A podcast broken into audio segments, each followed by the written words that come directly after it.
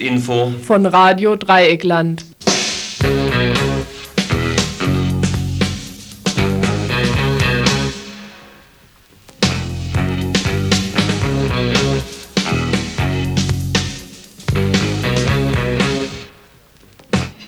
Ja, einen schönen guten Abend. Hier ist Radio Dreiklein auf 102,3 MHz mit dem werktäglichen Info. Die Telefonnummer im Studio für Leute, die es nicht lassen können und anrufen, anrufen wollen und Verbesserungsvorschläge haben oder ergänzende Beiträge machen möchten, ist wie immer 31028 in Freiburg.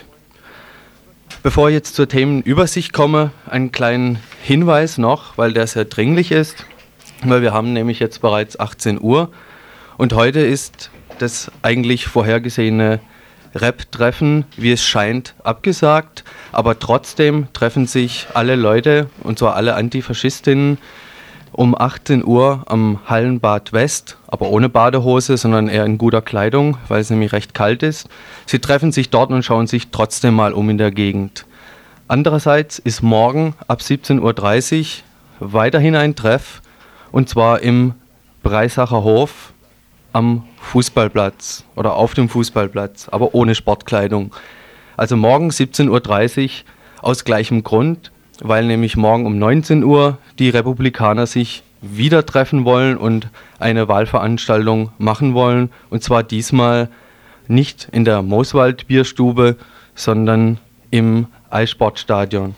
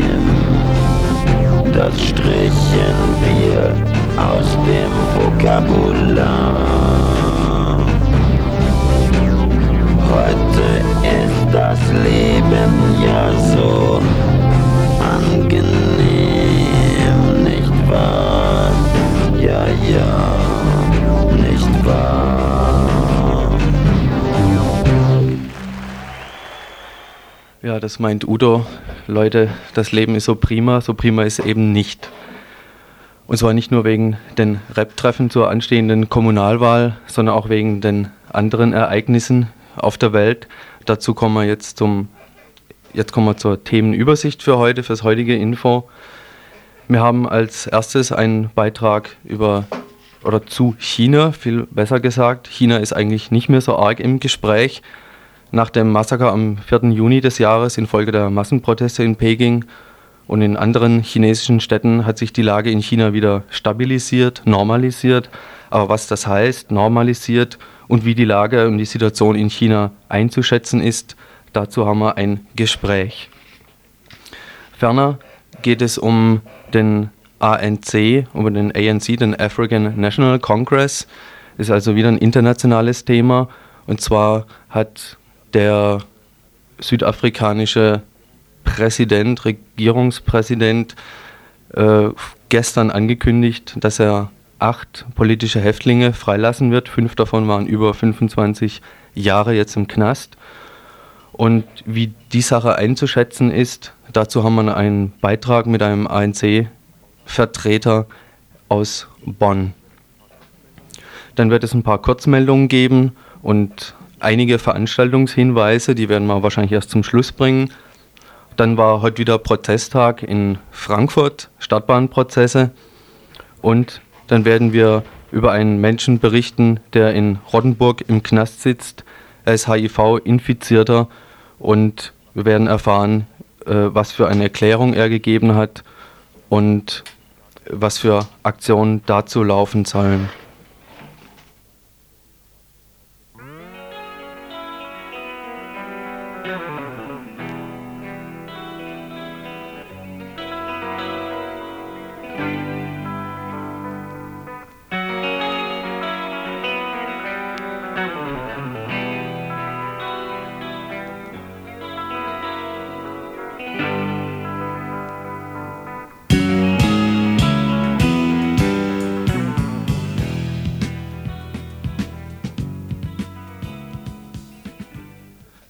Kommen wir gleich zu dem Bericht über China. Und zwar haben wir da ein Gespräch geführt mit einer Frau, die sich da gut auskennt und demnächst wieder nach China geht. Das letzte Mal, als wir über China im Radio Dreieckland berichtet haben, war gerade die Zeit nach der Zerschlagung der großen Massenprotestbewegung, hauptsächlich in Peking, und auch der Solidaritätsdemonstration, die es in Freiburg, insbesondere von der Universität, gegeben hat. Wir hatten damals versucht, in einer Radiodiskussion genau herauszukriegen, was ist eigentlich die Entwicklung, die derzeitige Entwicklung damals Anfang Mitte Juni in Peking, besonders beziehungsweise insgesamt in China gewesen. Und wir sind uns damals eigentlich noch nicht richtig sicher gewesen, wie ist die Einschätzung eigentlich der Situation. Nun kann man vielleicht sagen, hat sich die Lage in China wieder stabilisiert oder wie sieht es nach deiner Einschätzung aus, Andrea? Ja, stabilisiert nach außen hin auf jeden Fall. Die Bewegung ist im Land selber erstmal zerschlagen worden. Man hat seitdem nichts mehr von irgendwelchem öffentlichen Widerstand gehört, gelesen. Zerschlagen worden mit den im Staat, im chinesischen Staat üblichen Unterdrückungsmitteln, sprich Massenverhaftungen, äh, Hinrichtungen, politische Verfolgung, Stürmung der, der Buchläden, der Bibliotheken etc. etc. Also mit einem extremen politischen und auch moralischen Druck die Leute einfach mundtot gemacht. Ne? Von daher nach außen hin stabilisiert, denke ich schon, ja. Wir hatten damals versucht herauszukriegen, was eigentlich die Motivation dieser Bewegung ist. Ein Punkt war die miserablen Studien- und Lebensbedingungen, insbesondere der studierenden Menschen in Peking. Ein anderer Punkt war die Korruption. Hat sich daran in der Zwischenzeit etwas geändert? Also was die Zielsetzung der Bewegung betrifft, was ganz sicher wo ganz sicher keine Änderung eingetreten ist, ist Bezug auf mehr Presse- und Meinungsfreiheit. Das ist nicht der Fall, ganz im Gegenteil. Die offizielle Parteimeinung ist die alleingültige, nach wie vor oder viel stärker sogar noch als vorher wiederum. Was die Lebensbedingungen der Studenten betrifft, da hat sich auch nichts geändert. Das lässt sich auch so schnell nicht ändern. Das Einzige, was man von oben her versucht anzugehen, ist die Geschichte mit der Korruption also dass man verstärkt Korruptionsfälle aufgedeckt hat und die Leute auch öffentlich vor Gericht stellt und verurteilt. Ist es quasi auch schon als Eingeständnis der Partei zu sehen, dass sie da Fehler gemacht hat, also quasi eine indirekte Selbstkritik dort? Ja und nein. Also bezüglich der Korruption, das ist so ein Punkt, wo die Partei natürlich sehen muss, dass also das selber auch schon länger gesehen hat, dass das eine Sache ist, die anzugehen, die anzugehen ist, früher oder später auf jeden Fall. Und äh, das jetzt einfach der, der Tropfen auf den heißen Stein war, um das öffentlich mal anzugehen, dieses Thema. Es ist natürlich heikel, weil gerade viele, die da oben drin sitzen in den obersten Parteiebenen, davon unmittelbar betroffen sind. Ne? Also der Sohn Deng Xiaopings sein Konto in der Schweiz hat, etc. Das, äh, wobei da in der Hinsicht natürlich noch keine Selbstkritik erfolgt ist, weil die Leute sich selber natürlich raushalten. Es werden ein paar Sündenböcke hervorgeholt, die man öffentlich zur Schau stellt und versucht damit halt das Nötigste zu tun, ne? das Wenigste, würde ich mal sagen. Meine Frage zielte auch auf die mögliche ja, Kritik innerhalb der Partei, auf Veränderungen innerhalb der Partei. Diejenigen, die damals, also zumindest zu Beginn dieser Massenprotestbewegung noch führend in der Partei gewesen sind, sind inzwischen in den Hintergrund getreten. In der Öffentlichkeit hört man über sie nichts. Denkst du, es gibt Machtkämpfe in der Partei und welcher Flügel wird sich vielleicht durchsetzen oder hat sich durchgesetzt? Durchgesetzt hat sich, hat sich die Gruppe um, um Deng Xiaoping, also die in den ganzen letzten Jahren eigentlich schon die stärkere Gruppe war das, was an, an neuen Ideen hinzukam, ist erstmal in den Hintergrund gedrückt. Also quasi die alte Clique, die alte Garde hat sich nochmal durchgesetzt, aber äh, sie wird ja auch abtreten müssen. Ist dann die Möglichkeit, der Veränderung doch wieder gegeben, dadurch, dass sie einfach äh, ja, aussterben? Also sie wird abtreten müssen, aber das sieht man auch jetzt, dass sie einfach frühzeitig sich darum kümmert, die entsprechenden Leute, die ihrer Linie treu sind, bereits hochzuholen in, in die oberen Ebenen. Also auch in der jüngeren Generation in Anführungszeichen. Wenn jetzt ein 65-Jähriger an die Macht kommt, ist das schon die jüngere Generation, aber ähm, eben auch die alte Garde. Ne? Ein anderer Punkt damals in der Diskussion ist auch gewesen, quasi so eine gesamtgesellschaftliche Kritik, eine Einschätzung, dass die Interessen oder die Artikulation dieser Bewegung nun auch nicht nur an spezifischen Punkten der chinesischen Wirtschaft ansetzen, sondern eine generelle Kritik des gesamten chinesischen Weges bedeuten. Hat sich daran eigentlich in der letzten Zeit etwas klarer noch herausgestellt?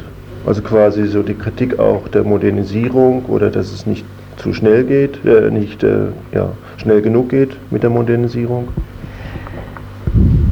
Ich denke, was einfach nochmal sehr klar rausgekommen ist durch das, was passiert ist, ist die Maxime von oben, dass man schon im wirtschaftlichen Bereich moder modernisieren will, das aber unter ganz gezielter Anleitung der Partei. Also man betrachtet ja die Korruption und auch die Inflation als eine ganz üble Nebenerscheinung Erscheinung einer zu schnellen Modernisierung. Von daher will man langsamer treten, aber trotzdem weiter modernisieren und möchte auch die ausländischen Invest Investoren im Land drin behalten. Was man aber ganz klar nicht will, ist es, das, was zusätzlich dadurch ins Land kommt, das, das lehnt man ab. Ne? Also Modernisierung wirklich nur im wirtschaftlichen Bereich und kulturelle oder systempolitische Veränderungen, nein. Nun hat es ja auch einige Zweifel gegeben innerhalb der Einschätzung dieser Protestbewegung. Verschiedene Studenten sind, soweit ich weiß, in die USA gegangen, haben dort um Asyl nachgesucht und einer der führenden Kräfte dieser Protestbewegung, der Wissenschaftler Fang Liji, ist äh, nach wie vor in der US-amerikanischen Botschaft in Peking.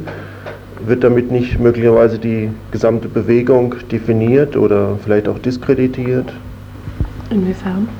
Also durch eine, ein Verständnis von Freiheit, was der kapitalistischen Freiheit vielleicht sehr ähnlich sieht. Ja, man muss aufpassen. Die wenigen führenden Persönlichkeiten dieser Bewegung, die hatten keine andere Möglichkeit mehr, als ins Exil zu gehen, also als, das, als die Volksrepublik zu verlassen. Ne? Und äh, das ist ja auch bekannt, dass, dass die westliche Welt, die kapitalistische Welt solche Leute mit offenen Armen empfängt. Auf der anderen Seite ist es für sie wirklich einfach Überlebensgrundlage, rüberzukommen in den Westen. Nur, das finde ich halt auch erstaunlich. Ne? Vor kurzem gab es in Paris dieses Treffen der, der Chinesen, die da unmittelbar auf, auf den 4. Juni hin geflohen sind. Und es ist da so eine eine Widerstandsbewegung, eine Vereinigung gegründet worden in, in Paris, eine offizielle Opposition, die mit, definiert sie auch ganz klar, mit, auf, mit friedlichen Mitteln, also nicht auf militaristischem Wege, von außen versuchen will, Dinge in China zu verändern. Und ich denke nach wie vor, es geht nicht darum, jetzt den chinesischen Sozialismus vollkommen aufzugeben, sondern es geht darum, ihn ihn zu modernisieren. Ne? Es gibt ja da auch eine Einschätzung zum Beispiel von dem ja, Wissenschaftler Hoffmann hier an der Freiburg Universität, der eigentlich sagt, auch die Rainer Hoffmann, äh, auch die Entwicklung von Deng Xiaoping, der Weg, der vor circa zehn Jahren eingeschlagen worden ist, führt zwangsläufig zu einer Durchkapitalisierung der chinesischen Wirtschaft. Worin unterscheiden sich dann eigentlich nochmal die Ansätze der Studierenden? Und die quasi der jetzigen Führung? Gibt es da überhaupt noch elementare Unterschiede da drin? Ja, der Unterschied ist ganz einfach der, dass von oben eine Teilkapitalisierung der Wirtschaft angestrebt wird, während das, was von unten kommt, die Forderung nach politischer Modernisierung ist. Also klar, quasi auch Abschaffung dieses Primats der kommunistischen Partei des Führungsanspruchs dieser politischen Partei, das wird abgelehnt. Ja. Aber also ökonomische äh, Differenzen in den Zielen, beziehungsweise ja, Differenzen in den ökonomischen Zielen gibt es eigentlich nicht. Dazu ist die Bewegung selber viel zu wenig ausgereift. Also noch viel zu sehr in, in, in Kinderstiefeln, als dass da konkrete, konkrete Dinge formuliert worden sind oder konkret auch dazu Stellung bezogen wurde. Das haben wir auch damals gesagt in, in, in diesem Gespräch, dass die Forderungen so elementar waren, ganz grundsätzlich an ihre eigenen Lebensbedingungen gegangen sind. Das, man kann es nicht, ähm, die beiden Dinge sich nicht gegenüberstellen, das ist, ist ein Unterschied. Ne? Also die, die Bewegung ist zu wenig, noch zu wenig ausgereift, um, um dazu Stellung zu nehmen, zu diesem politischen, wirtschaftspolitischen Programm von der Regierung.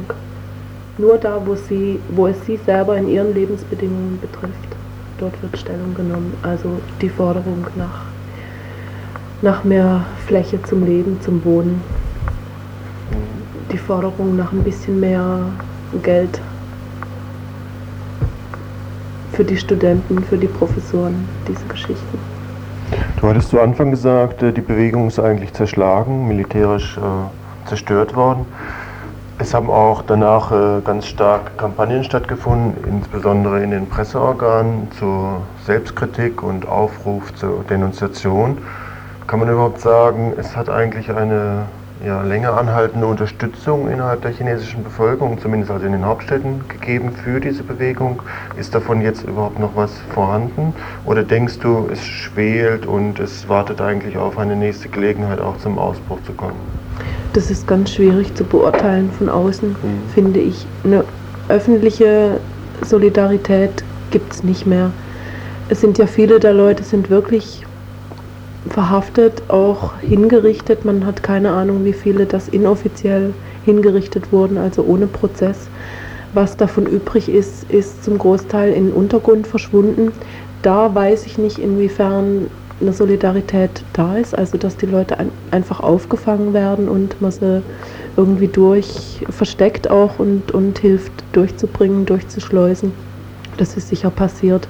Aber dass offiziell ähm, es ist nichts mehr da, ne? Ja, soweit das Gespräch mit Andrea. Ich muss noch dazu sagen, die etwas schlechte Qualität rückt, rückt, kommt nicht daher, dass wir das beim Zahnarzt gemacht haben, obwohl da entsprechende Bohrgeräusche im Hintergrund zu hören waren, aber es war halt kein besseres Gerät zu der Zeit aufzutreiben. Das ganze Gespräch zu China, es geht eigentlich auch noch weiter, wollen wir am nächsten Donnerstag um 19 Uhr bei Radio International äh, nochmal euch zu Gehör bringen. Vielleicht auch noch mit einem Kurzkommentar von Rainer Hoffmann von der Universität Freiburg dazu zur jetzigen Situation in China.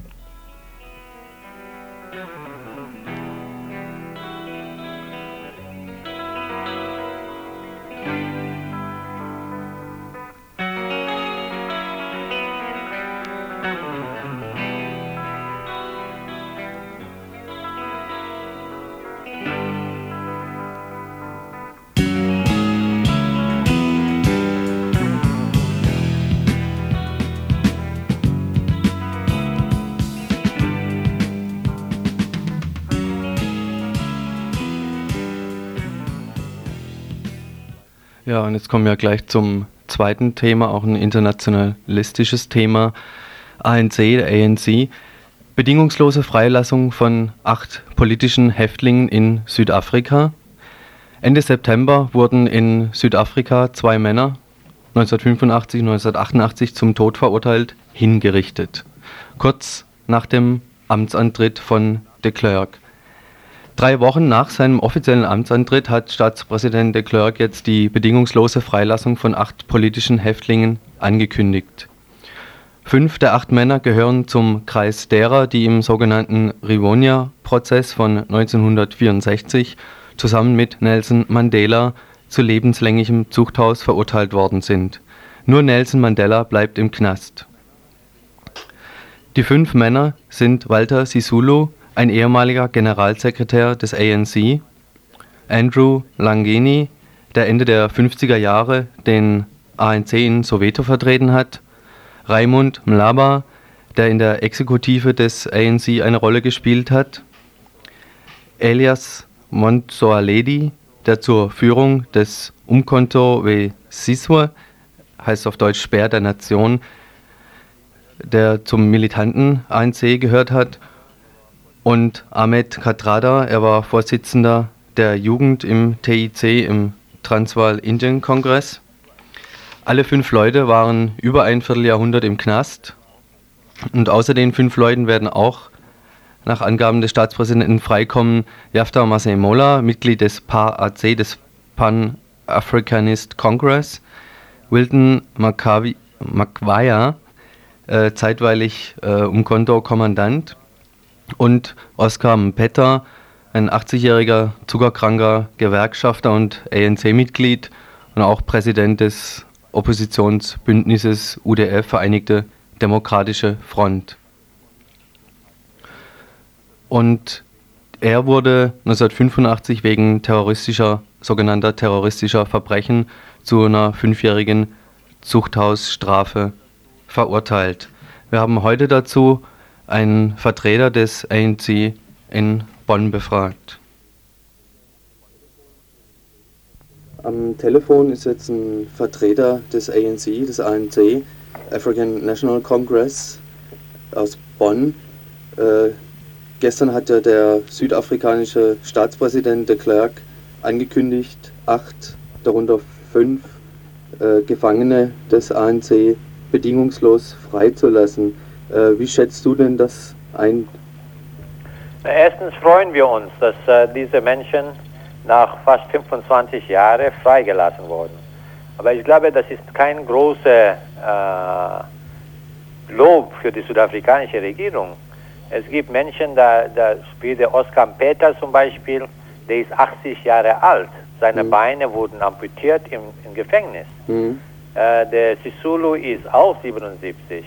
Das heißt, es ist das Recht dieser Menschen, die haben niemanden getötet, frei zu sein. Es ist äh, auch Recht für diese Menschen, in das Leben, das politische Leben und allgemeine Leben in, in Südafrika teilzunehmen. So das zu loben können wir diese Regierung nicht. Mhm. Und, und ehrlich gesagt, mit der Freilassung natürlich, das wird einiges ändern. Aber eine grundsätzliche Änderung der, Anti äh, äh, der, der Apartheid-System mhm. äh, hat der, der de Klerk darüber überhaupt nicht äh, erwähnt. Mhm. Äh, seht ihr das als eine, eine, Art politischen Sieg oder Teilsieg für das Sü südafrikanische Volk? Ich glaube schon. Wissen Sie, da bei uns gibt es Massendemonstrationen seit äh, einiger Zeit, sogar in Kleinstädten. Dieses ganze Bantustan-System zerfällt. Da gibt es Demonstrationen und so weiter. Ich glaube, das ist ein Erfolg unserer Bevölkerung, dass die trotz dieser Ausnahmezustand äh, nicht aufgegeben haben. Es ist, ich glaube, auch ein Erfolg der internationalen Unterstützung mhm. äh, unseres Kampfes. Äh, wir, wir in diesem Sinne bedanken alle, auch in der Bundesrepublik, die diese Menschen unterstützt haben, die ja. für diese Freilassung dieser Menschen gekämpft haben. Glaubt ihr eher, dass es der internationale, also der politische Druck war, der dafür jetzt ähm, herzuziehen ist, oder glaubt ihr eher, dass es der wirtschaftliche Druck auf Seiten der, des südafrikanischen Regimes ist, die halt natürlich wollen, dass die Sanktionen äh, abgeschafft werden, ganz besonders in Bezug zu dem Gipfel der zu der Commonwealth-Tagung, die in Malaysia, in Kuala Lumpur, nächste Woche stattfinden soll. Ja, ich glaube, das ist, ein, das ist nicht nur eine, ein, ein politischer Druck, das äh, dieses Resultat äh, bewirkt hat, aber ich glaube, Sie haben recht. Wichtiger ist diese große Krise der Wirtschaft in Südafrika. Mhm. Äh, die Wirtschaft äh, hat fast eine Nullwachstumsrate. Wir haben eine Massenarbeitslosigkeit, wir haben eine sehr hohe Inflationsrate und so weiter. Mhm. Und die Klerk und dieses Regime in Südafrika hat Angst, dass diese Sanktionen, die, wirk die haben wirklich eine, eine Wirkung. Mhm. Dass da kommt kein neues Geld in, in dem Sinne nach Südafrika. Die haben Angst, dass diese Wirtschaft wird noch tiefer in der Krise geraten. Mhm. Und deshalb versuchen sie, äh, die Welt äh, zu täuschen, dass sie was unternehmen. Was sie nicht, äh, was sie, sie haben auch recht, dass zum Beispiel der de Klerk hat die Margaret Thatcher sofort vorher angerufen Mhm. und gesagt, ich lasse diese Menschen frei. Ja. Damit meinte er, äh, bitte tue, das, äh, tue was, dass die Commonwealth-Staaten nicht, gegen, äh, nicht diese Sanktionen gegen uns verstärken. Mhm. Das war der Grund. Aber was der de Klerk nicht sagt und was der überhaupt nicht tut, ist die, die, die äh, äh, wie sagt man, die, die Eckpfeile oder die wichtigste Pfeile Mhm. der Apartheid-System abzuschaffen. Ja. Äh, zum Beispiel diese sogenannte Group Areas Act, ne? das ist dieses Wohngebiet, äh, wo, wo man getrennt wohnt. Oder er übernimmt überhaupt nicht über das Bildungssystem. Ja, du hast, ja. er, er redet nicht von Ausnahmezustand, Aufhebung der Ausnahmezustand. Mhm. Er redet nicht von äh, Abzug des Militärs und Polizei aus den Ghettos und sogar Schulen und so weiter und so fort. Mhm. So, was er tut zurzeit, äh, wir, wir, das be- bedeutet nicht, dass wir uns nicht freuen mit dieser Freilassung. Ja. Was er tut aber, ist versucht mit kosmetischen Sachen die Welt zu täuschen. Mhm. Und natürlich, er hat auch Freunde im Ausland, die klatschen und sagen, ja, Apartheid ändert sich. Apartheid ändert sich überhaupt nicht. Mhm. Die Organisationen sind immer gebannt. Äh, äh, die, die verhaften fast täglich Menschen, äh, Apartheid-Gegner und Aktivisten Mhm. äh, der Gewerkschaften, Kirchen, Jugendorganisationen etc. So Apartheid hat sich nicht geändert und der, der, der de Klerk will Apartheid auch nicht abschaffen. Jetzt redet er von Gruppenfreiheit, äh, Gruppenprivilegien oder Gruppenrechte. Damit ist gemeint, dass es soll so bleiben, wie es ist, mit einigen kosmetischen Änderungen. Mhm. Und du hast vorhin schon äh, Frau Thatcher erwähnt. Äh, wie schätzt ihr die Rolle von Frau Thatcher hier ein? Lediglich, dass de Klerk die Frau Thatcher nochmal gewinnen will, eben in Malaysia in der nächsten Woche für Südafrika einzutreten? Oder seht ihr da noch eine stärkere Rolle? Ja, ich glaube, der, äh, de Klerk versucht, der, die haben äh, eine, eine äh, Nieder, äh, wie sagt man, einen, einen Schlag gekriegt, Mhm. weil die Commonwealth oder die OAU, ne, die Afri äh, Organisation der Afrikanischen Einheit, hat ein, dieses Dokument, was der ANC da präsentiert hat, als OAU-Dokument aufgenommen. Mhm. Das heißt, da, da waren äh, so Bedingungen so für, für eine zukünftige Südafrika, eine, eine, eine wie sagen wir, Verfassung, über die Frage von Dialog und so weiter und so fort. Dieses Dokument wurde auch von den nicht paktgebundenen Ländern übernommen. Jetzt hat der de Klerk Angst, dass wahrscheinlich das kann auch in der Commonwealth da passieren. Mhm. Und er versucht natürlich auch, Sie haben recht, die Margaret Thatcher eine breitere Rolle zu geben, damit die Margaret Thatcher vielleicht mit Unterstützung der Bundesrepublik und der USA äh, eine, eine sogenannte Lösung für Südafrika findet, wie damals äh, 435 in Namibia, diese Resolution 435, ohne Wirkung der, der Bevölkerung selber. Das heißt, ohne die Organisationen, die äh, wahrhaft die Bevölkerung Südafrikas vertreten. Aber ich glaube, in Südafrika wird das fehlschlagen, weil die Bevölkerung zu sehr wachsam geworden sind mit Mhm. diesen Sachen. Und, die Und- Margaret Thatcher ist unbeliebt in Südafrika. Mhm. Und die Kirche in Südafrika ist ja auch wachsam, denke ich. Wie ist denn die Rolle der Kirche? Die Kirche spielt eine sehr wichtige Rolle. Äh, wie man sieht, die haben äh, die Kirchenleute, die Tutu und Busak und Chicane, haben den de Klerk getroffen. Mhm. Äh, die Kirche ist auch sehr engagiert in diese Massendemonstrationen. Das heißt, gegen Apartheid-Gesetze, gegen diese Machenschaften der Apartheid-System überhaupt. Die Kirche spielt eine sehr, sehr wichtige Rolle äh, mit äh, anderen Teilen der Bevölkerung. Das heißt, mit den Gewerkschaften, mit den Frauenorganisationen etc. Äh, So die, die Kir- Kirche bei uns, ich glaube, als, ist, ist eine äh, Ausnahme. Äh, Es steht in einer Ausnahmeposition in Afrika mindestens Mhm. äh, in, in, in dieser Kampf gegen Rassismus und Apartheid. Mhm. Und die Kirche arbeitet auch äh, mit der Gewerkschaft, mit der, mit der Gewerkschaft der Schwarzen Kosatu zusammen. Ja, sehr eng zusammen. Äh, ich glaube, die, die tun nichts ohne eine wirklich demokratische Diskussion über was die machen, alle zusammen und so weiter. Äh, kannst du vielleicht noch was zu dem Zeitpunkt der angekündigten Freilassung sagen, warum ausgerechnet äh, jetzt die Freilassung angekündigt worden ist? Ich glaube, erstens, der Druck wurde zu groß geworden. Mhm. Zum Beispiel, als die Frau von der Sisulu mhm. in den USA war. Mhm. Äh, der, der Bush hat als Person da eingetreten, um die Freilassung von Walter Sisulu und, mhm. und anderen Leuten.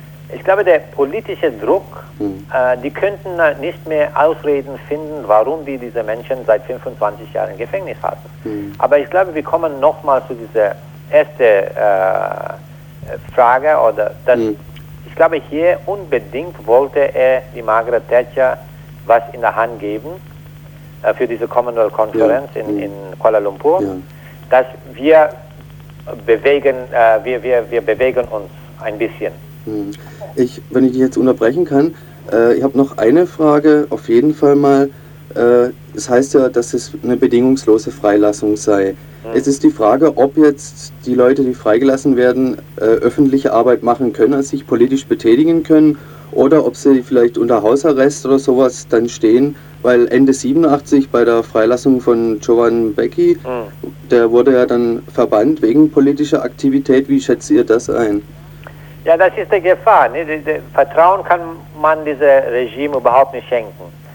Mhm. Äh, aber wenn die da öffentlich sagen, bedingungslose, ich glaube, die Menschen, die freigelassen sind, wie der Walter Sisulu und so weiter, mhm. hätten auch keine äh, Freilassung, äh, wie sagt man, akzeptiert mhm. mit Bedingungen.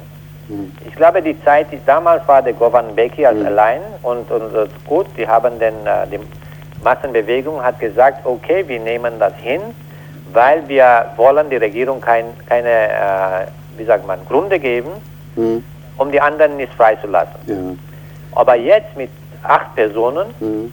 äh, die werden sagen, okay, wir respektieren das nicht. Mhm. Sie können, ich glaube, es wird für dieses Regime sehr schwer sein, diese Menschen nochmals ins Gefängnis reinzuwerfen. Mhm. Wird es jetzt offizielle Kontakte zum Regime geben? Ich glaube nicht. Ich glaube, was wir gesagt haben, ist, das Regime soll die Bedingungen schaffen. Das heißt, die müssen diesen Ausnahmezustand äh, aufheben. Mhm. Die müssen die Bevölkerung, äh, die, die politische äh, Gefangene freilassen, alle. Mhm. Die müssen die Organisationen legalisieren und so weiter. Mhm. Bevor wir von Dialog oder, oder mhm. was reden können. Ja. Äh, wie sieht es jetzt aus? Nelson Mandela ist ja als einziger jetzt nicht freigelassen worden, beziehungsweise er wird nicht in die, in die, in die Freiheit kommen. Ja. Äh, seht ihr da Chancen, dass da eine Entwicklung dahin geht, dass auch Nelson Mandela freikommt? Ehrlich gesagt, ich sehe nicht, wie die da rumkommen können, ohne ihn mhm. freizulassen. Mhm. Die müssen ihn freilassen. Mhm. Äh, ich glaube, die, die Erwartung sogar der Welt ist zu groß geworden. Mhm. Aber die haben echt Schwierigkeiten, dass die vielleicht die Kontrolle verlieren werden. Mhm. Die sagen das selber, dass die haben wirklich Angst. Mhm. Und wenn der Mandela frei ist, ich glaube nicht, dass der Mandela da irgendwelche Bedingungen akzeptieren wird oder respektieren wird. Mhm. Äh, noch eine kurze Frage zum Zeitpunkt. Wisst ihr schon, wann die Leute freigelassen werden sollen? Ja, das ist ja auch ein Rätsel, äh, weil der de Klerk hat gestern gesagt, es kann lange dauern. Was das bedeutet, weiß man nicht. Aber wenn er die Margaret Thatcher da angerufen hat und, und so weiter, ich nehme an, vor äh, dieser Commonwealth-Konferenz. Die Commonwealth-Konferenz fängt nächste Woche an. Mhm. Äh, mindestens ich hoffe, dass das vor dieser Commonwealth-Konferenz ist. Mhm. Gut, ich danke dir dann mal für den Bericht. Okay. Ja, soweit die Stellungnahme des ANC, eines Vertreters des ANC aus Bonn. Der ANC ist natürlich nur auch nur eine Widerstandsbewegung in Südafrika. Klar ist auch, dass weiterhin Tausende von Gefangenen in südafrikanischen Knästen sitzen und die haben jetzt für sich nichts davon. Im Gegenteil, die südafrikanische Regierung wird damit davon ablenken wollen, dass weiterhin mehrere tausend Leute im Knast sitzen.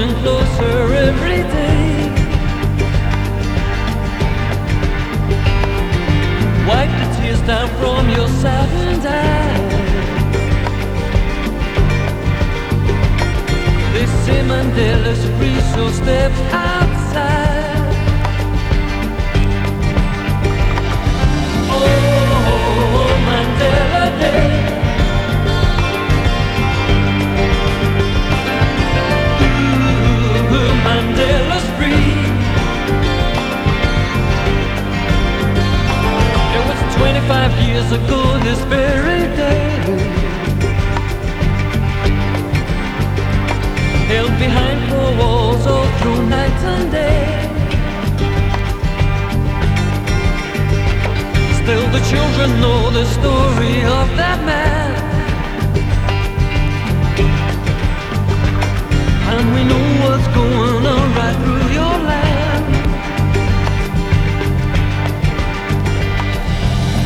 thousand years ago.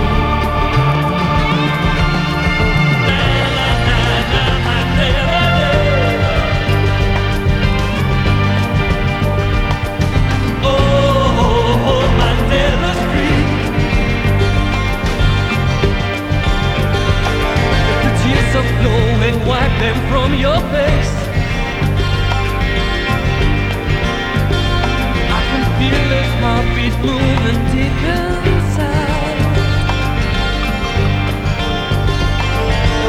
25 years they took that man away. And now the world came dancing Nelson Mandela's free.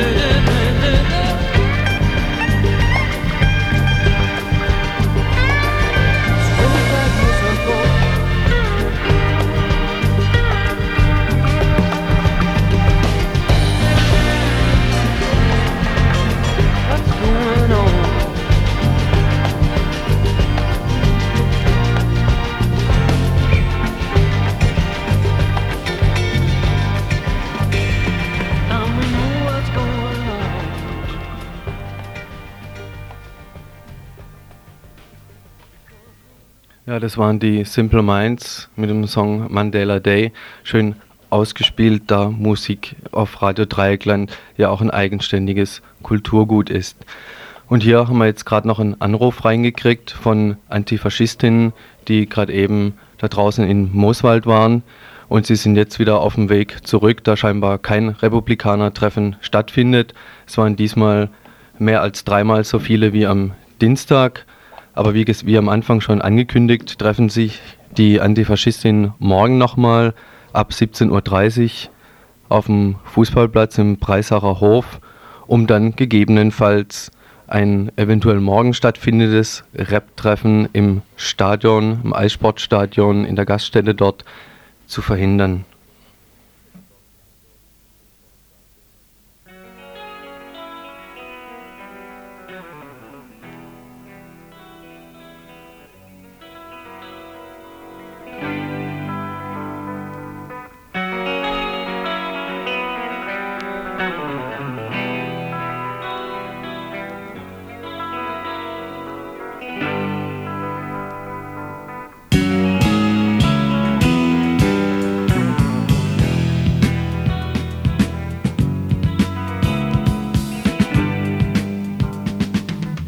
Eine Ankündigung, wer im internationalen Bereich weiter zuhören möchte, mag auch bis 19 Uhr bzw. 19.30 Uhr zuhören. Da gibt es ein weiteres Thema zum internationalen Konflikt oder zu der Konfliktsituation. ÖSKD ist ja das Thema. Da hat es im September eine ganze Reihe von Auseinandersetzungen im ÖSKD gegeben, im Baskenland.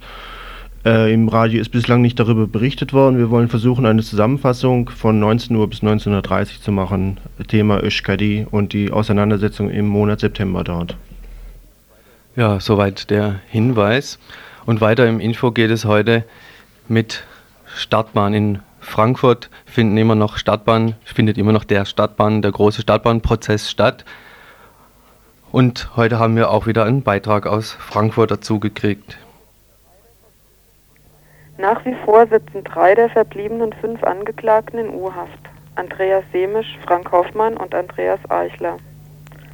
Nachdem in den letzten Monaten der Versuch der angeblichen terroristischen Vereinigung, verschiedene Anschläge per Sachbeweis nachzuweisen, jeweils sehr dürftig endete, es blieb regelmäßig bei dem Nachweis, dass ein Anschlag stattgefunden hat, ging es während der letzten Verhandlungstage wieder darum, die Existenz einer terroristischen Vereinigung und ihr verheerendes Wirken durch Zeugenaussagen zu fundieren. Doch auch hier läuft es nicht nach dem Willen von Senat und BAW. Immer mehr Menschen, die im Winter 87, 88 zum Großteil Aussagen gemacht hatten, verweigern oder relativieren die Aussagen jetzt im Prozess. Die Aussageverweigerungskampagne der Szene hat großen Anteil an dieser Entwicklung. Ein Zeuge bekam für seine Aussageverweigerung 600, einer 500 D-Mark aufgebrummt. Einem Dritten steht seine zweite Ladung noch bevor.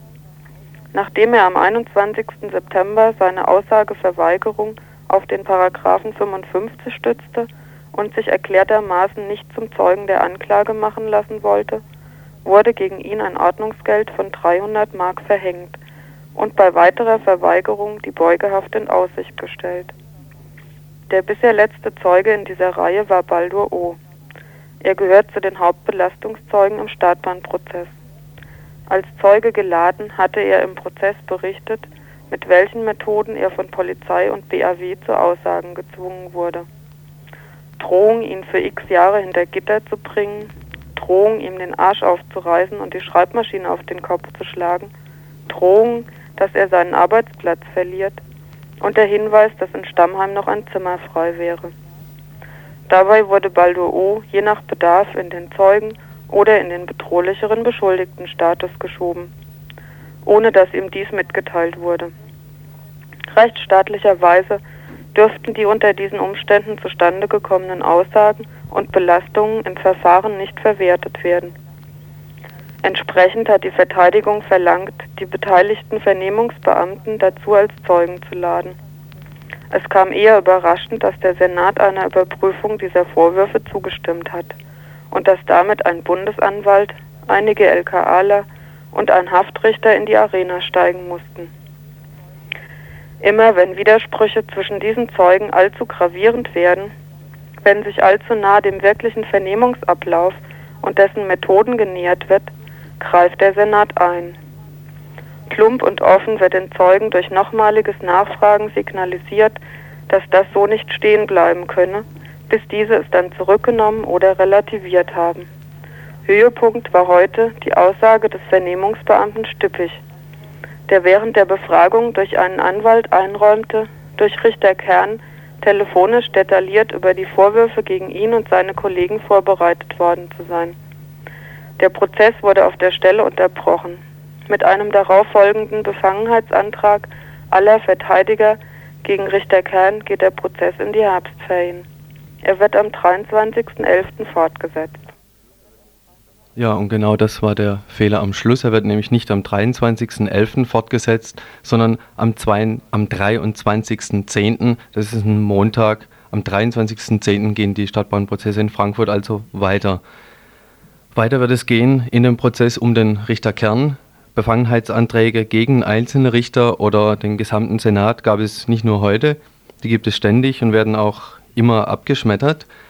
Die Brisanz des Ganzen ist die, dass es einen Hauptbelastungszeugen gibt, nämlich eben der erwähnte Baldur O., der wichtig ist für den Beweis von dem Ablauf am 2.11.87, dem Gang der Tatwaffe. Während der Klärung der Verhörmethoden, die der Hauptbelastungszeuge jetzt anklagt, kam es dazu, dass ein Vernehmungsbeamter zugibt, von einem Richter des Senats vorher präpariert worden zu sein, und zwar vor seiner Aussage.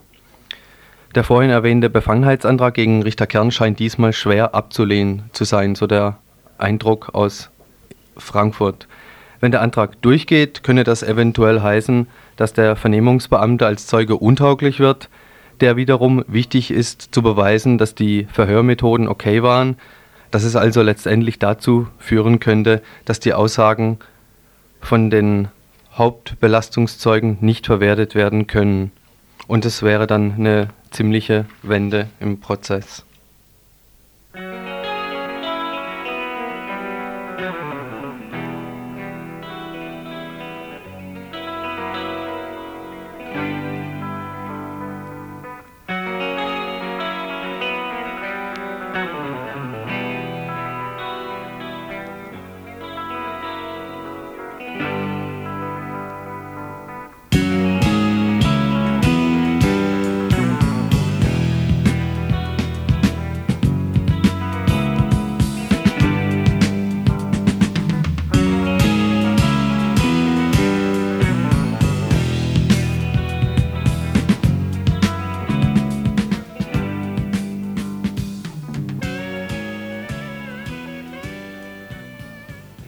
Ja, und jetzt gleich weiter zu unserem nächsten Thema. Seit 1. Oktober ist der HIV-infizierte Jürgen Derm in Rottenburger Knast im Hungerstreik.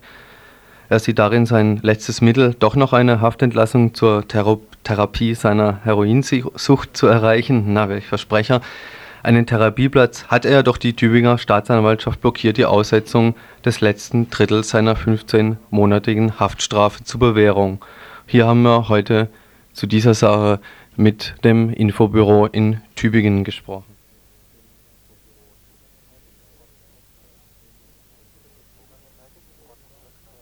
Einen unbefristeten Hungerstreik im Rottenburger Knast getreten. Das Tübinger Infobüro macht dazu folgende Erklärung. Jürgen Derm ist ein HIV-infizierter, drogenabhängiger Gefangener im Rottenburger Knast.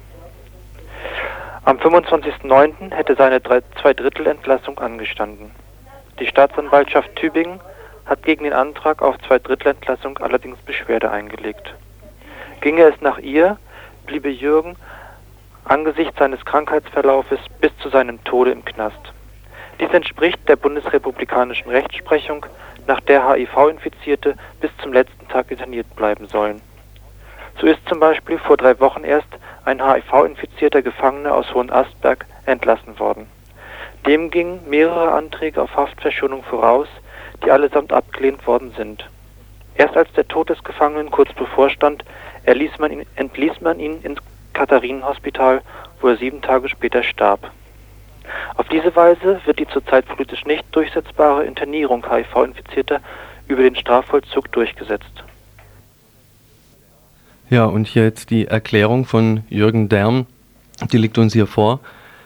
Er schreibt da, am Ab Sonntag, den 1. Oktober, bin ich in einem unbefristeten Hungerstreik. Meine Freilassung aus dem Strafvollzug zum Zweck einer Drogentherapie wurde von der Justiz verhindert. Seit mehreren Jahren bin ich HIV infiziert, seit nunmehr eineinhalb Jahrzehnten drogensüchtig. Ich habe keine Zukunftsperspektive und soll jetzt offensichtlich zu allem Übel auch noch die letzte, mir verbleibende Zeit im Gefängnis verbringen. Gegen dieses Unrecht kann ich mich nicht mehr anders zur Wehr setzen als durch Hungerstreik. Der Mut der Verzweiflung hat mich zu diesem Schritt getrieben. Für Versäumnisse der Justiz will ich nicht mehr büßen. Ich weise darauf hin, dass ich mich aufgrund meiner angeschlagenen Gesundheit schon sehr bald in Lebensgefahr befinde. Wenn ich bei dem Hungerstreik sterben sollte, wird einmal mehr klar, wie bedeutungslos für den Justizapparat ein Menschenleben ist. Aus meiner Sicht ist es nicht länger vertretbar, das bestehende Unrecht zu dulden. Ich habe bereits ausdrücklich auf die katastrophalen Zustände beim Umgang mit HIV-infizierten Menschen in den Vollzugsanstalten aufmerksam gemacht. Hier wird beharrlich ein geradezu menschenverachtender Status quo aufrechterhalten. Wenn die Absicht der Justiz darauf abzielt, uns so lange wie möglich im Knast festzuhalten, dann stellt das unbestreitbar eine Verletzung der Menschenrechte dar. Dies gilt es transparent zu machen. Ich stelle keine unsinnige Forderung und appelliere auch nicht an irgendwelches Mitleid, sondern kämpfe für mein Recht. So ist meine Aktion zu verstehen. Die Schmerzgrenze wurde längst überschritten. Ich will lieber sterben, als mich unter den gegebenen Umständen im Knast unnötig lange herumzuquälen. Wenn ein Mensch im Gefängnis sterben muss, weil er für sein Recht kämpft, müssen die Öffentlichkeit informiert und die, politischen, die politisch Verantwortlichen zur Rechenschaft gezogen werden. In diesem Sinne verlange ich meine sofortige Freilassung aus der Haft. Und am Schluss fordert Jürgen Derm noch für einen sinnvollen, menschenwürdigen Umgang mit HIV-infizierten und AIDS-kranken Drogenabhängigen. Jürgen wird seinen Hungerstreik am Freitag, den 13. für zwei Wochen unterbrechen, weil Beschwerden der Tübinger Staatsanwaltschaft gegen seine Entlassung noch nicht einmal beim zuständigen Gericht in Stuttgart angekommen sind. Morgen wird Jürgen eine Unterbrechungserklärung veröffentlichen. Jürgens Hungerstreik macht noch einmal deutlich, dass die Situation HIV-infizierter Gefangener mörderisch ist. Durch eine verstärkte Zusammenarbeit zwischen Infobüros und AIDS-Hilfen wollen wir der Forderung nach Freiheit für alle Haftunfähigen Nachdruck verleihen. HIV-Infizierte sind eindeutig haftunfähig. Im Streik haben wir die Erfahrung gemacht, dass wir die Forderung nach Freiheit für Angelika, Günther, Claudia und Bernd und die Forderung nach Freiheit für alle HIV-Infizierten nicht trennen können und wollen. An diese Erfahrung wollen wir anknüpfen. Deshalb möchten wir den Kampf um die Freiheit für Jürgen Derm mit der Kampagne in Baden-Württemberg für Freiheit für Günter Sonnenberg zusammenbringen. Ja, und in dem Zusammenhang hier auch noch ein Hinweis zu Günter Sonnenberg, nämlich die Angehörigen der politischen Gefangenen in der BRD rufen zur morgigen Kundgebung auf, und zwar um 13 Uhr vor dem Justizpalast in Stuttgart. Die Forderung ist Freilassung von Günter Sonnenberg und allen anderen haftunfähigen Gefangenen. Die Kundgebung steht in einer Reihe von Kundgebungen, die die Angehörigen letzten Monat angefangen haben und kontinuierlich stattfinden sollen, bis die Freilassung durchgesetzt ist. Wie gesagt, morgen um 13 Uhr vor dem Justizpalast in Stuttgart.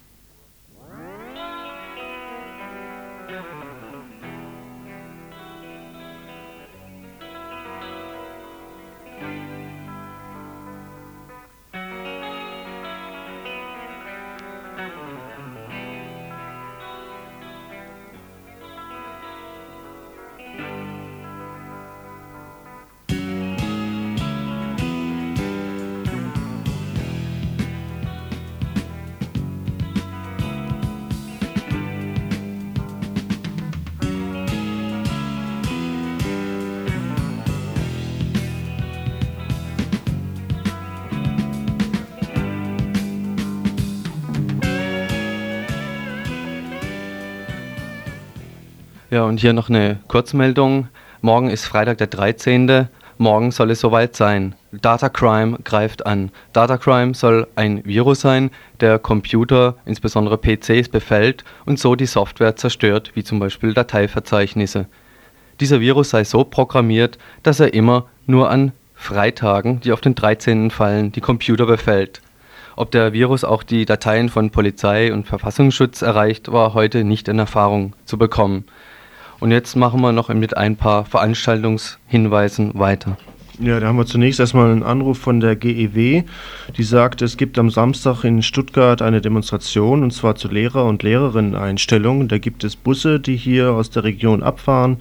Die Abfahrtszeiten sind für Freiburg, Karlsplatz um 8 Uhr am Samstag, für Mülheim, die Realschule auch um 8 Uhr und für Emmending vom Festplatz ebenfalls um 8 Uhr für Samstag für die Demonstration in Stuttgart. Ja, und noch ein Hinweis. In Buckingen ist heute Abend um 20 Uhr, also etwa genau in einer Stunde, eine Gemeinderatssitzung. Haben wir vorhin einen Anruf bekommen. Er meinte, Thema sei, dass irgendeine Firma eine Kühlschrank- und Spraydosen-Recyclinganlage in Buckingen bauen will und das heute im Gemeinderat behandelt wird. Die Firma hätte Kontakte zu Giftmüll, Giftmüllschieberfirmen und der Verdacht dränge sich auf, dass das der Einstieg ins große Giftmüllgeschäft sein sollte. Interessant ist außerdem bei der Sache, dass das stillgelegte Kali-Bergwerk in Buckingen immer noch im Gespräch ist als mögliche Untertagedeponie für Sondermüll. Dann ein Veranstaltungshinweis äh, vom Lokalverein Stühlinger im Stadtquartier Stühlinger gibt es heute Abend um 20 Uhr in der Gaststätte Frohe Einkehr, das in der Lehnerstraße, eine Veranstaltung mit dem Polizeidirektor des Reviers Nord. Thema sei, so sagt der Vorsitzende dieses Lokalvereins, eines extrem reaktionären Clubs, die Kriminalität im Stühlinger. Das wird wohl mit den Kommunalwahlen zusammenhängen. Ja, und nicht direkt mit den Kommunalwahlen hängt zusammen eine Veranstaltung am Wochenende. Zwar dreht sich, wir haben gestern im Info darüber berichtet, über Yusuf Gedik, der wieder abgeschoben werden soll. Äh, dazu finden, findet morgen am Freitag, ja morgen ist der 13., eine Veranstaltung statt gegen die Abschiebung von Yusuf. Es gibt aktuelle Berichte zu Kurdistan, zur neuen Politik Baden-Württemberg, zwecks Asylverfahren und Abschiebungen. Dann am Samstag gibt es eine große Demonstration des südbadischen Bündnis der Asyl- und Flüchtlingsinitiative gegen die Abschiebung. Die Demonstration findet in Emmendingen statt. Und zwar Treffpunkt am Bahnhof um 10.30 Uhr am Samstag. Und dann am Samstag Abend, 14. Oktober, ein großes Solidaritätsfest. Und mir wurde heute noch am Telefon nahegelegt, dass ich die Leute, die hier zuhören, auffordern soll, wenn sie irgendwelche musikalischen Gruppen oder Musikgruppen kennen, dass sie sich noch melden könnten, um eben bei der Fete mitzumachen. Wo und? Wo? ja, und das Ganze dürfte dann auch im Auto, ne, dürf, findet statt im autonomen Jugend- und Kulturzentrum in Waldkirch. Das und, und um 20 Uhr. In dem Zusammenhang habe ich heute nochmal mit dem Pressesprecher der zentralen Abschiebestelle beim Regierungspräsidium in Karlsruhe telefoniert. Und er hatte, hat sich immer noch nicht genau geäußert, ob das Abschiebeverfahren jetzt endgültig beendet ist oder nicht. Und solange keine endgültige Absage stattfindet, muss man eben noch damit rechnen. Und jetzt noch ein Veranstaltungshinweis, auch für Samstag, Nachmittag um 14 Uhr, das passt vielleicht gerade dazwischen, für die, die auch vorher im Demmding waren. Ein Nachbarschaftsumzug der Stadtteilgruppen in Freiburg, das wird im Stadtteil Stühlinger stattfinden. Um 14 Uhr auf dem Stühlinger Kirchplatz geht's los. Es geht darum, die Wohn- und Mietsituation im Stadtteil Stühlinger mal ein bisschen genauer klarzukriegen und auch diejenigen, die von dieser Situation betroffen sind, dort ein bisschen zusammenzubringen. Da wird morgen im Info auch nochmal etwas ausführlicher dazu gesagt werden. Ja, und jetzt nochmal ein ganz anderer Hinweis. Äh, Pro Familia, die Deutsche Gesellschaft für Sexualberatung und Familienplanung, äh, macht einen Vortragsabend und zwar zum Thema Sterilisation des Mannes. Das ist schon mal ein Hinweis für Freitag, den 27.10., weil der ein oder andere Mann ja auch sich da innerlich vielleicht vorbereiten möchte, bevor er da hingeht. Wie gesagt, am 27.10.89 um 20 Uhr in der Bertholdstraße 63 hier in Freiburg bei Pro Familia. Ja, und jetzt nochmal zurück auf den kommenden Samstag, den 14. Oktober. Abends sowohl dieses Fest im Autonomen Kulturzentrum, äh, Jugendzentrum in Waldkirch, aber abends hier auch in Freiburg in der FEW-Halle, das ist auch im Stühlinger, Ferdinand-Weiß-Straße 6a, ein Stadtwahlfest, also Stadt der Wahl ein Fest, ein Fest für ja, Wahlrecht für ausländische Freiburger und Freiburgerinnen. Ein internationales Kulturfest ist da mit verschiedenen Musikgruppen und Informationen zum kommunalen Wahlrecht für Ausländer und Ausländerinnen. Samstag, 18 Uhr, FEW-Halle, Ferdinand-Weiß-Straße 6a. Ja, und gleich noch ein Hinweis, heute hat es ganz viele. Und zwar im Bürgerhaus in Müllheim findet eine Veranstaltung statt. Und zwar ist es der Aktionstag der Verbraucherinitiative Vive. Am Samstag, 14. Oktober, rufen Bauern, Verbraucherinnen, Umweltschützerinnen und Dritte Weltgruppen auf zu einem bundesweiten Aktionstag. Und diese, so ist hier geschrieben, traditionelle Aktion anlässlich des Welternährungstages veranlasst auch dieses Jahr die Markgräfler, so etwas durchzuführen. Um 19.30 Uhr im Bürgerhaus Müllheim eine Veranstaltung. Haben wir es jetzt? Alle. Jetzt müssen wir es fast haben. Noch etwas für die Kinder. Janosch, ich mache dich gesund, sagte der Bär. Für Kinder zwischen etwa sieben und elf Jahren steht hier in der, im Jugendzentrum St. Georgen Kindertheatergruppe. Die St. Georgener Kindertheatergruppe macht da mit und die spielen dieses Stück, in dem der kleine Tiger krank wird und der Bär ihn gesund machen möchte.